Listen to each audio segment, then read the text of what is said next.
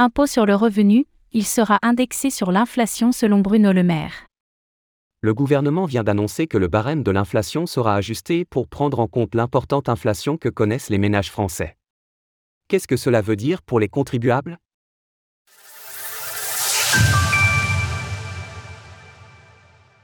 L'impôt sur le revenu sera indexé sur l'inflation pour Bruno Le Maire. Le budget pour 2024 prendra en compte l'inflation, notamment en ce qui concerne l'impôt sur le revenu. C'est la déclaration que vient de faire Bruno Le Maire, le ministre de l'économie et des finances, auprès de nos confrères de LCI. Je vous confirme que nous indexerons le barème de l'impôt sur le revenu sur l'inflation, c'est-à-dire 4,8%.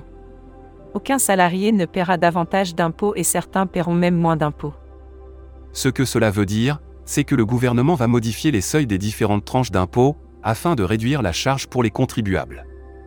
Cela permet partiellement de compenser les hausses des salaires, afin que celles-ci ne soient pas répercutées trop lourdement sur la taxation. L'inflation toujours élevée en France.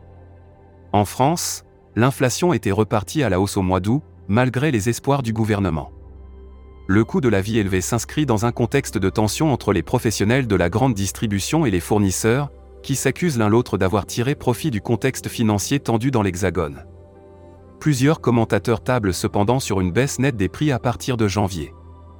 Au total, cette mesure coûtera au gouvernement près de 6 milliards d'euros, selon Bruno Le Maire. Pour rappel, le gouvernement avait déjà ajusté le barème cette année pour les revenus de l'année passée, en prenant en compte une inflation de 5,4%. De son côté, le Fonds monétaire international, FMI, affichait un optimisme prudent sur une baisse de l'inflation au niveau global.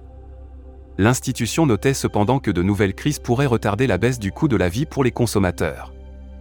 L'inflation pourrait rester élevée, voire augmenter si de nouvelles crises surviennent, y compris celles liées à une intensification de la guerre en Ukraine, ainsi que des événements météorologiques extrêmes, qui déclencheraient des politiques monétaires plus restrictives. Quant aux baisses d'impôts pour les classes moyennes, promises par Emmanuel Macron au printemps dernier, elles seront prévues le plus tôt possible selon Bruno Le Maire, qui envisage des premières mesures à partir de 2025.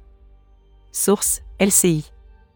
Retrouvez toutes les actualités crypto sur le site cryptost.fr.